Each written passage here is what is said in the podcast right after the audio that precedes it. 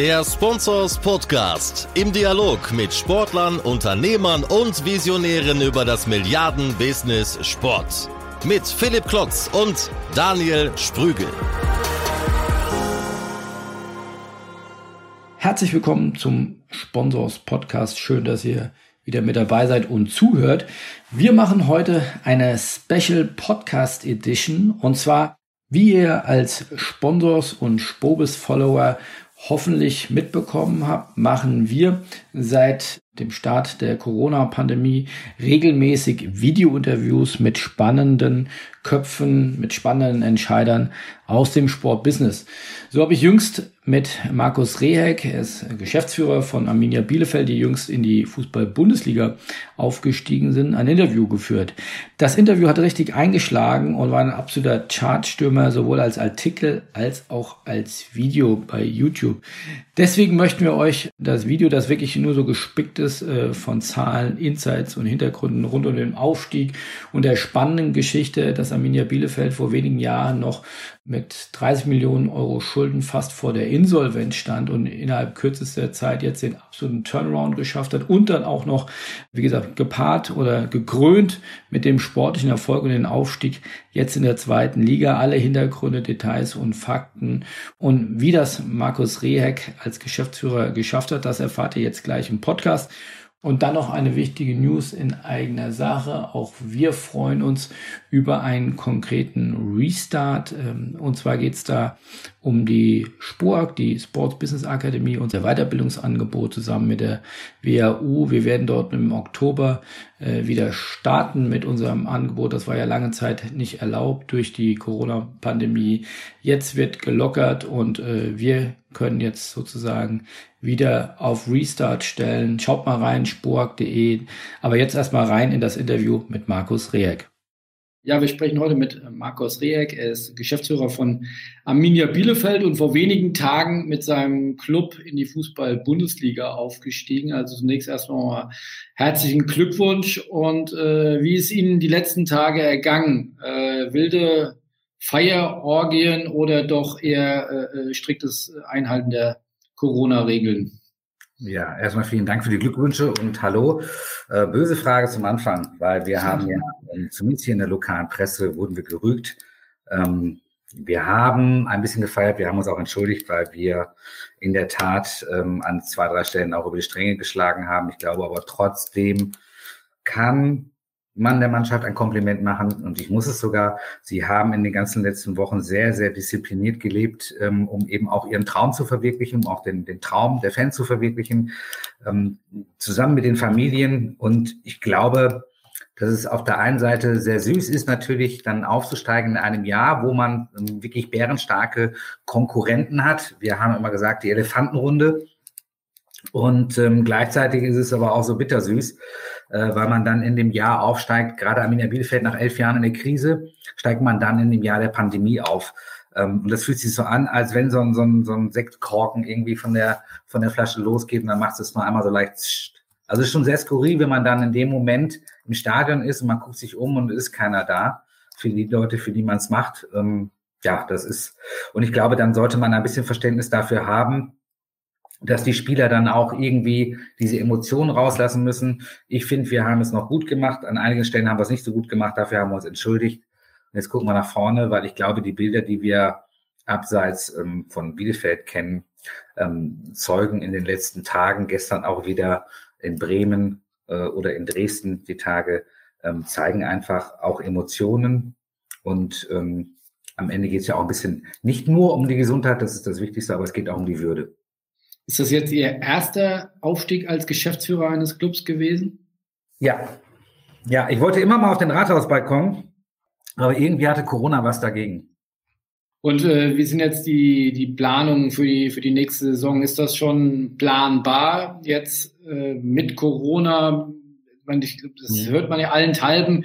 Äh, ich glaube jetzt, gut, jetzt ist noch die, die, die Relegation für die ähm, zweite und dritte Liga. Aber ansonsten ist die Saison dann doch wirklich abgeschlossen oder konnte abgeschlossen werden. Und äh, jetzt das vermeintlich Schwierige, was ja, ähm, ja so, so herausfordernd war, diese Saison abzuschließen, ist gelungen, aber die nächste Saison zu planen scheint noch äh, deutlich schwieriger. Wie, wie nähern Sie sich dem?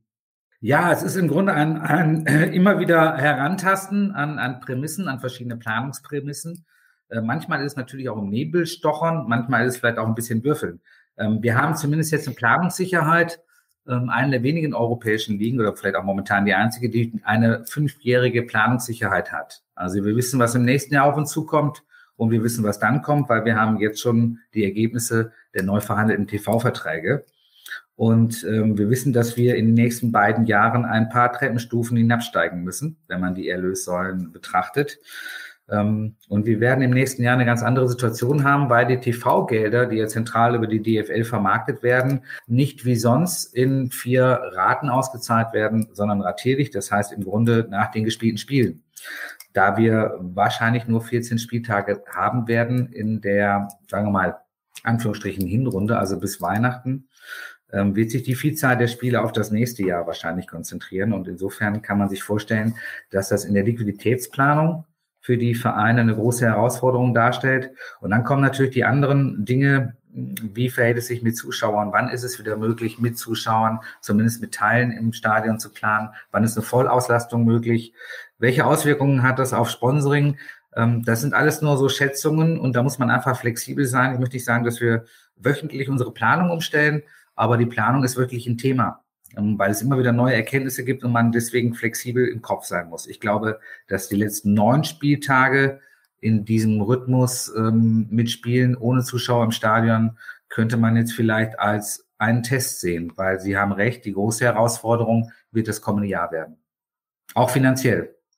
Sie sind ja in der einmaligen Situation, glaube ich, im Vergleich zu den anderen äh, Clubs oder mit dem den anderen auch mit Stuttgart äh, vielleicht auch noch, äh, die jetzt von dem deutlich höheren TV-Geld im Vergleich von der zweiten zur ersten Liga profitieren. Die anderen Erstligisten dürften ja, wenn sie nicht außergewöhnliche Sponsoring-Einnahmen haben oder Deals gemacht haben, alle mit dem Umsatz äh, zurückgehen. Also sie sind der einzige mit äh, dem VfB Stuttgart, die im Umsatz steigen im Vergleich zu den anderen äh, 16 Bundesligisten. Ist das ein Vorteil als Aufsteiger, dass sie zwar nicht so stark steigen, wie sie das in normalen Saisons dann täten, aber dass sie trotzdem ein Umsatzwachstum verzeichnen werden?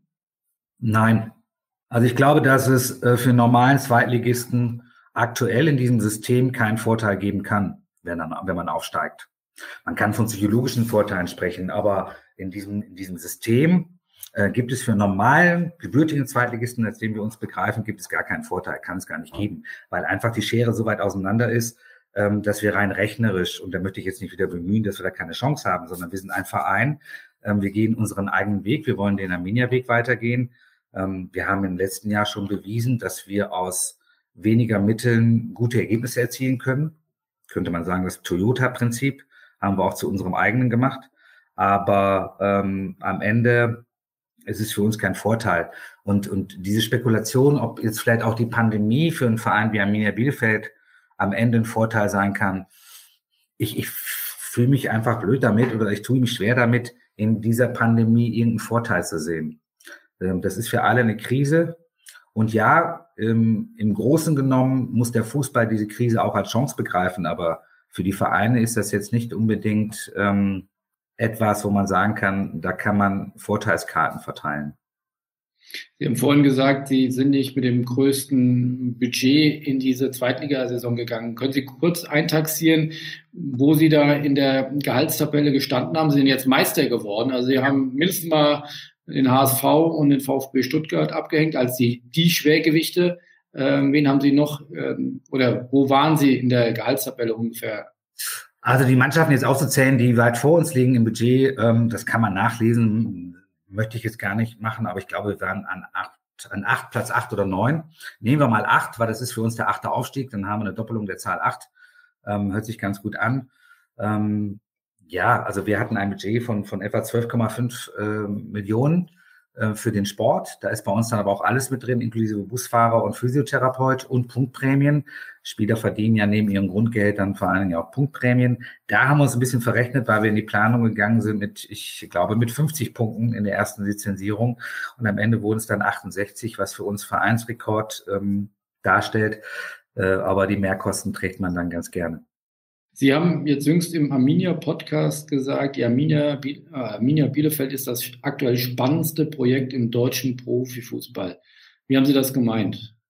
Weil die, der Weg von, von da nach, nach da, ähm, den Arminia Bielefeld in den letzten drei Jahren gemacht hat, der ist in der Bundesliga aktuell einmalig. Also wir waren in 2017, 2018, ähm, waren wir eigentlich wirtschaftlich mausetot. Wir hatten so viele Probleme, ähm, die sich natürlich in elf Jahren der Krise ja auch angehäuft haben. Also man hat im Grunde nur Notstand verwalten können. Und ähm, wenn man dann den Weg betrachtet von diesem Verein, wie er sich auch sportlich entwickelt hat, ähm, finde ich das einfach sehr spannend. Ähm, auch zu zeigen, auf einem kleinen Niveau kann man erfolgreich sein. Kleinem Niveau heißt, wir wissen, dass wir nicht die Strahlkraft haben wie Schalke 04, Borussia Dortmund oder Bayern München. Unser Museum ist nicht vollgepackt mit Vitrinen voller Pokale und Meisterschaftsschalen, obwohl wir jetzt zum vierten Mal Meister geworden sind in der zweiten Liga. Ähm, aber insofern, ja, ähm, finde ich, ist Arminia Bielefeld eines der spannendsten Themen weil wir für uns ja auch auf die Fahne schreiben, wir wollen wirklich auch einen Beitrag leisten zur Fußballkultur. Und uns ist Fußballkultur sehr wichtig, ähm, auch in, in Sachen Sponsoring und mit unseren Partnern, das sprechen wir immer wieder an. Für uns steht in unserer Bibel, wir sind für die Menschen da, nicht für den Kommerz. Also an, aller, an allererster Stelle steht für uns der Mensch und ähm, wir können das Kommerzialisieren nicht zurückdrehen, aber wir haben dazu eine eigene Haltung und eine kritische Meinung. Wir haben es eben angesprochen, im Herbst 2017 war der Club kurz vor der Insolvenz und dann mit Hilfe des Bündnis Ostwestfalen konnten jetzt innerhalb eines Jahres über 26 Millionen Euro an Schulden abgebaut werden. Wie haben Sie das geschafft? Ja, es waren sogar noch mehr. Am Ende waren es knapp 30 Millionen. Ähm, es war nicht nur das Bündnis Ostwestfalen, sondern es waren auch viele Unternehmen, aber auch Unternehmerköpfe, die es ja hier zahlreich gibt in Ostwestfalen, die dem Verein in schweren Jahren unterstützt haben, die dann in dieser Sanierung erstmal auch verzichtet haben auf ähm, Gelder, die man in Arminia Bielefeld investiert hat. Zuallererst ist dann natürlich zu nennen Gerhard Weber. Und ähm, es hat sich dann ein neues Bündnis quasi gegründet, in dem Moment, wo auch Gerhard Weber gesagt hat, ähm, jetzt sind mal andere, andere, andere an der Reihe. Äh, und auch vor dem Respekt seines Alters, glaube ich, ähm, war das dann auch der, der für uns auch wichtige und richtige Schritt. Und wir brauchten ja in dem ersten Moment brauchten wir vier Millionen Euro innerhalb von 14 Tagen, um überhaupt die Saison finanzieren zu können, die Saison 17, 18. Das haben wir eben geschafft mit diesem Bündnis Ostwestfalen. Daraus ist etwas entwachsen, was gar nicht unbedingt typisch Investorengruppe ist, obwohl ähm, aus diesen zehn Unternehmen ungefähr ein Jahr später sechs Unternehmen sich nochmal am Stadionkauf beteiligt haben. Das zeigt die unternehmerische Stärke hier. Jetzt wird immer damit quasi ein bisschen verglichen ähm, mit anderen Modellen, wie beim HSV, wie bei Hannover 96 ähm, oder vielleicht auch beim TSV 1860 München. Äh, das ist in keiner Weise so. Die ähm, Partner aus dem Bündnis haben uns im Grunde die möglichen oder die notwendigen Mittel gegeben, um überhaupt zu überleben. Sie haben uns quasi ähm, auf Höhe der Startlinie gebracht, um im Wettbewerb mit den anderen Mannschaften auf Augenhöhe zu sein. Es ist nicht so, dass diese Bündnispartner uns jetzt dauerhaft investieren und wenn irgendwo Löcher sind, dass die von den Bündnispartnern gestoppt werden. Oder dass die Bündnispartner in diesem Sommer ankommen und sagen, wir finden das großartig, dass ihr aufgestiegen seid. Jetzt investieren wir nochmal fünf oder zehn Millionen Euro, damit die Chance, dass ihr euch vielleicht in der ersten Liga haltet, größer wird. Zumindest mal rein rechnerisch. Das ist nicht die ostwestfälische Denke, sondern ähm, die haben uns quasi geholfen, überhaupt mal wieder über den Beckenrand gucken zu können und jetzt ist es unser eigenes, ähm, nicht Schicksal, aber jetzt geht es darum, das unternehmerisch auch nach vorne zu bringen. Und das heißt, die haben keine Kredite Ihnen ausgestellt, die Sie jetzt zurückzahlen müssen, sondern das waren, ja. wie aktuell in der EU sozusagen, das war eine Förderung von den Unternehmen. Ja, sind, zum Teil sind sie, haben sie Gesellschaftsanteile ähm, an unserer Kapitalgesellschaft, an der ähm, Arminia Bielefeld KGA. Ähm, oder sie haben Sondermaßnahmen, die Sondersponsoringmaßnahmen ähm, erwirkt und auch äh, durchgesetzt. Äh, da gab es verschiedene Modelle, gibt es auch noch weitere Modelle, gibt jetzt äh, bald auch, ähm, das kann ich schon mal ankündigen, einen, einen neuen ähm, Bündnispartner, ähm, der uns vor allen Dingen beim Thema Infrastruktur und Digitalisierung nach vorne bringen soll. Ähm, also insofern gibt es da verschiedene Modelle, aber für uns war ganz wichtig, dass wir das Muster der Vergangenheit, dass wir das durchbrechen. Und irrwitzigerweise sind wir jetzt durch die Corona-Pandemie wieder in einer Situation, wo es vielen Wirtschaftsunternehmen, vielleicht generell der Wirtschaft, ähm, vom Bund angefangen bis über auch vielleicht Fußballvereinen so geht, dass man sich gerade der Zukunft bedient. Also wir müssen jetzt Gelder im Grunde ausgeben, die eigentlich für morgen gedacht waren. Äh, das kann vielen Vereinen passieren. Und für uns war ganz wichtig, dass wir aus diesem System ausbrechen. Deswegen waren für uns Darlehen überhaupt gar keine Alternative. Und das haben wir von Anfang an klar gemacht, dass wir uns eher den Arm abhacken, bevor wir wieder ähm, uns in dieses Geflecht von, von, von Darlehen ähm, im Grunde verstricken. Und das ist für uns jetzt auch die Maxime. Wir wollen uns für den Sport nicht verschulden. Also natürlich wissen wir das zu schätzen und dafür haben wir sehr gekämpft und gerade die Spieler, ähm, für die ist es wahrscheinlich das einmalige Erlebnis, ähm, jetzt aufzusteigen in die Bundesliga.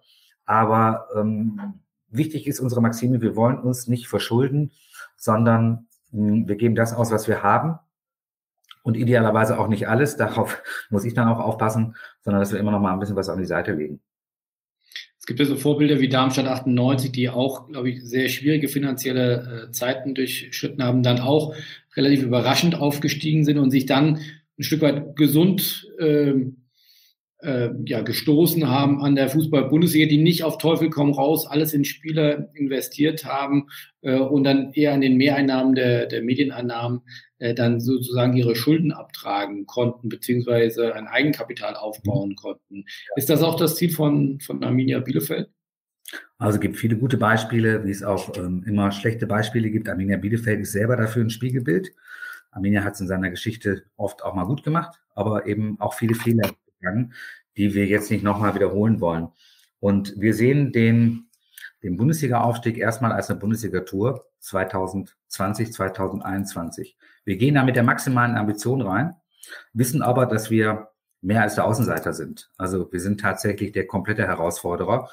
Aber für uns ist eigentlich nicht das nächste Jahr entscheidend, sondern für uns ist eine mittel- bis langfristige Entwicklung von Arminia Bielefeld wichtig.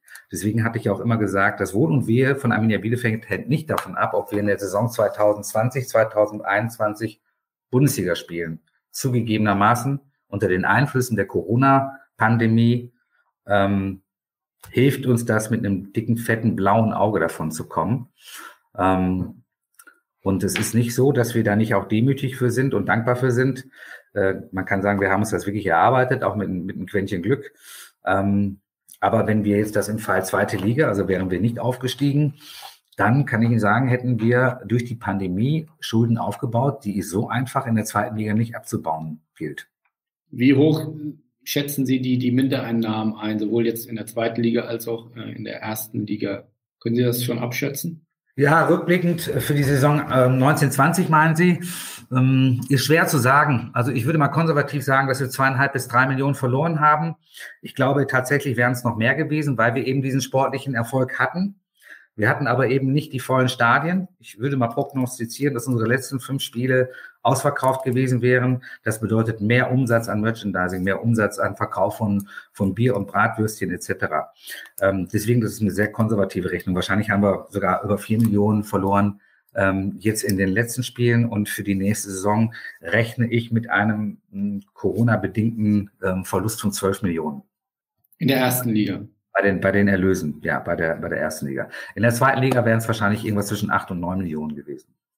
Das sind ja schon substanzielle äh, Beträge. Jetzt haben Sie in der aktuellen Saison, wenn ich richtig informiert bin, äh, über 30 Millionen Euro Umsatz, glaube ich 32 Millionen Euro Umsatz in Ihrem äh, Verein. Ähm, wo wird sich das trotzdem hin entwickeln, weil die Medieneinnahmen werden ja dennoch steigen? Sie werden für uns steigen, aber ähm, zum einen haben wir auch da ja einen Abschlag von knapp 14 Prozent durch Corona, also ligaweit. Ähm, wir hatten vor Corona geplant mit einem konservativen, äh, mit einer konservativen Prognose von 61, 60 bis 61 Millionen Euro. Vergleichszahlen nehme ich jetzt mal so meins, die liegen bei 115, 120.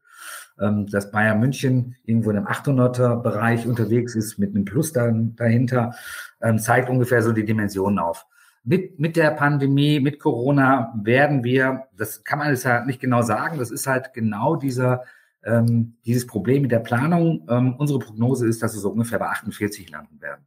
Und wo sparen Sie die 12 Millionen ein? Tja, Ähm, wir haben das Glück, dass wir noch gestalten können, weil wir kommen von unten nach oben. Das ähm, bedeutet natürlich, dass wir die Gelder, die wir für den Spieleretat zur Verfügung stellen können, dass die natürlich jetzt noch geringer sind. Ähm, aber am Ende ähm, können wir uns da nicht beschweren. Es gibt auch keinen, dem wir an die Google springen müssen. Wir müssen damit alle umgehen. Und ähm, wir haben gelernt, oder ja, durch die letzten Jahre der Krise, dass wir immer aus der Situation, die sich uns stellt, das Beste machen müssen. Das könnte wirklich ein Vorteil sein von Arminia Bielefeld, was, glaube ich, auch in diesem Jahr ein Erfolgsfaktor für den Aufstieg war. Eine, eine Geschlossenheit, eine, eine Dankbarkeit, vielleicht auch eine Spur Demut, aber auch eine unglaubliche Ambition, die sich meiner Meinung nach auch entwickelt, wenn man so viele Jahre Krise hinter sich hat. Ähm, und wenn man dann so ein bisschen befreit ist von den Fußfesseln, dass man dann einfach ähm, so nach dem Motto Lauf, Forest, Lauf. Ähm, und unsere Mannschaft war ja auch die laufstärkste Mannschaft. Also das sinnbildlich dafür. Gibt es denn Vorbilder in der Liga oder außerhalb der Liga, die Ihnen da als Inspiration gelten? Wir sagen, ob jetzt Demut oder ja. einfach gutes Management.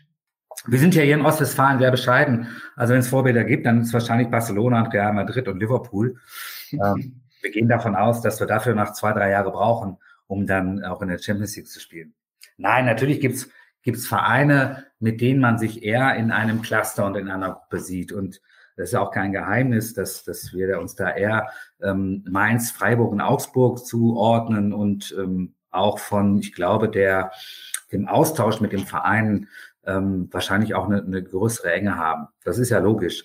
Ähm, unser Ziel ist es schon, dass wir nicht nur einmal Hallo sagen in der Bundesliga, sondern wir wollen natürlich uns auch entwickeln. Und ähm, jetzt möchte ich nicht sagen, wir wollen das zweite Mainz werden, aber ich glaube, dass Bielefeld allemal einen, einen Vergleich auch mit Mainz, Mainz standhalten kann. Ähm, die haben das gut gemacht, die haben die, die über zehn Jahre Vorsprung in der ersten Liga. Das ist das Problem. Die Nuss müssen wir knacken. Und ähm, ja, jetzt haben wir so viele Dinge geschafft. Ähm, wir trauen uns zu, da sturhartlich kämpferisch auch in den nächsten Jahren dran zu arbeiten. Das ist aber unser Ziel, dass wir uns als einer der Vereine etablieren, ähm, die da irgendwie auf diesen Zug der Erstligisten, ähm, jetzt sind wir da mit einem Bein drauf. Man kann sagen, ja, wir stehen jetzt mit beiden Beinen da drauf auf dem Erstliga-Zug, aber ähm, Sie wissen, wie wackelig das Bein ist und wir sehen es nicht als einen Einjahresausflug. Jetzt, die Zahlen, die Sie eben genannt haben, lassen ja hochrechnen, dass man ungefähr von Umsatzverlusten von 15 bis 20 Prozent ähm, ausgeht. Jetzt sind ja einige Clubs ähm, durchaus noch äh, enger auf Kant genäht äh, wie Arminia Bielefeld. Gehen Sie davon aus oder was hören Sie von Kollegen? Äh, wie existenziell kann die nächste Saison werden? Ich glaube schon, dass es für viele Vereine wirklich eng wird.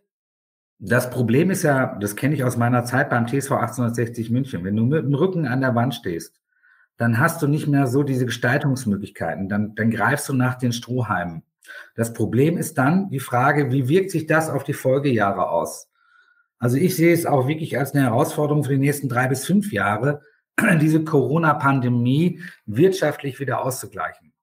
Wir zumindest gehen das so an, das heißt, mit den Eindrücken aus unserer Sanierung von 2017, 2018 haben wir uns quasi ein eigenes Restrukturierungsprogramm auferlegt mit dem Ziel, ähm, ja, die größten Verluste bis 2022 wieder einigermaßen zu kompensieren.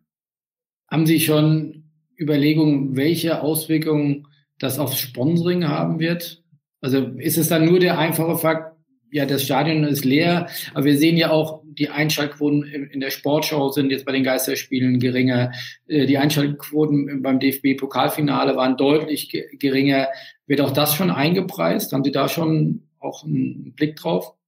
Natürlich müssen wir davon ausgehen, dass auch dieser Markt ähm, ähm, ein paar Lackkratzer haben wird weil es gibt Unternehmen, ob das ein mittelständisches Unternehmen ist oder vielleicht ist es auch der, der Handwerksbetrieb um, um die Ecke, der Hospitality-Karten bei einem Fußballverein gebucht hat, dass die Leute natürlich auch und dass diese Unternehmen auch in dieser Krise gelitten haben. Und das kennen wir ja, dass oft äh, die ersten Maßnahmen, wo man spart, Kommunikation, ähm, Werbung, Sponsoring, das, das kann auf diese Branche auch zutreffen. Allerdings bin ich auch kein Freund davon, ähm, im Grunde schon das Gewitter herbeizureden, ähm, wir sollten alles dafür tun. Wir haben bei uns beispielsweise eine sehr gute Ansprache und Kommunikation mit den Sponsoren äh, und bislang da gute Rückmeldungen erhalten. Wir werden jetzt sehen im Sommer, ähm, wie sich das dann auswirkt. Ich glaube, wir müssen das zwei, drei Jahre tatsächlich beobachten. Äh, ich glaube nur, wir, können uns auch mal glücklich schätzen, dass wir in Deutschland leben, dass wir unter ähm, dieser Regierung ähm, leben können, die wir auch gewählt haben, äh, dass es eben nicht in Trump ist oder wie in Brasilien zugeht, sondern dass wir hier noch ähm, auf, im, im Rahmen dieser ganzen weltweiten Pandemie wirklich einen Platz an der Sonne haben. Und insofern bin ich kein Freund davon, immer nur ähm, diese Horrorszenarien um herbeizureden, ja, uns, uns geht das alles auf den Nerv und, und es ist anstrengend, ja, wir können es nicht ändern. Also meine Mutter ist, ist noch ein Kriegskind, also insofern möchte ich den Vergleich nicht wieder anstreben, aber wir gehen daran und sagen, lass uns das Beste aus dieser ganzen Situation machen und lass es uns positiv sehen. Und ich finde, gerade wir in Deutschland haben ganz viele Gründe, die Dinge positiv zu sehen. Und natürlich wird es einen Schaden haben, den können wir nicht, den können wir nicht negieren. Aber ich möchte gar nicht immer nur über die möglichen Schädens, Schadensfälle reden, sondern eben auch über die Momente, wo Leute sagen, die direkt angerufen haben, gesagt haben, wir stehen zu euch. Egal was passiert, ähm, das Sponsoring, was wir in diesem Jahr gemacht haben, werden wir auch im nächsten Jahr machen. Und wenn ihr aufsteigt, dann nehmen wir dafür weniger Leistung, aber dann habt ihr eine Planungssicherheit. Und das sind eben auch die schönen Momente, wo man sieht, ähm, wie dann welche Kraft dann auch, glaube ich, in, in Unternehmen steckt. Und ähm, wir sollten uns in diesen Tagen, finde ich mal, wieder darauf besinnen, äh, mit den positiven Dingen um die Ecke zu kommen. Ich habe so ein bisschen den Eindruck, jetzt unabhängig von Sponsoring-Team, dass in der Öffentlichkeit es so einfach ist, immer nur das Negative rauszustellen. Und ähm, oftmals hat man keine Mahnung und, und keine Ahnung, aber äußert sie dann trotzdem. Und ähm, insofern lasst uns alle ein bisschen positiver denken. Wir in Bielefeld mussten auch lernen, dass das Glas nicht halb leer, sondern halb voll ist. Apropos Glas halb voll, was für, oder nutzen Sie die Bundesliga-Saison dort auch ja, in Professionalität, in neue Mitarbeiter zu investieren, in neue Technologien? Gibt es da schon Pläne für die nächste Saison? Ja, die gab es, allerdings sind die natürlich jetzt unter einem Sparkonzept. Ähm, wir müssen natürlich die Auflagen erfüllen. Also hier und da werden wir neue Mitarbeiter aufgrund einfach der, ähm, der Lizenzierungsordnung ähm, anstellen. Aber unabhängig, und das hatte ich ja eben gesagt, wir, dieser, dieser ähm, Aufstieg ist toll, ist ein wahnsinniger Erfolg, ist, ist unglaublich, aber unser Wohl und Wehe hängt nicht davon ab. Das heißt, die ganzen Themen, die Sie gerade ansprechen, die sind für uns wichtig, weil in den elf Jahren der Krise hatten wir kein Geld oder gar keine Kapazität, Kapazität uns darum zu kümmern. Also eben genau diese Themen Digitalisierung. Wie kriegen wir Stadion, die Schiko Arena digitaler? Ähm, Entwicklung unseres Trainingsgeländes, äh, Nachwuchsleistungszentrum, Entwicklung von Mitarbeitern und so weiter. Das sind die Themen, die anstehen.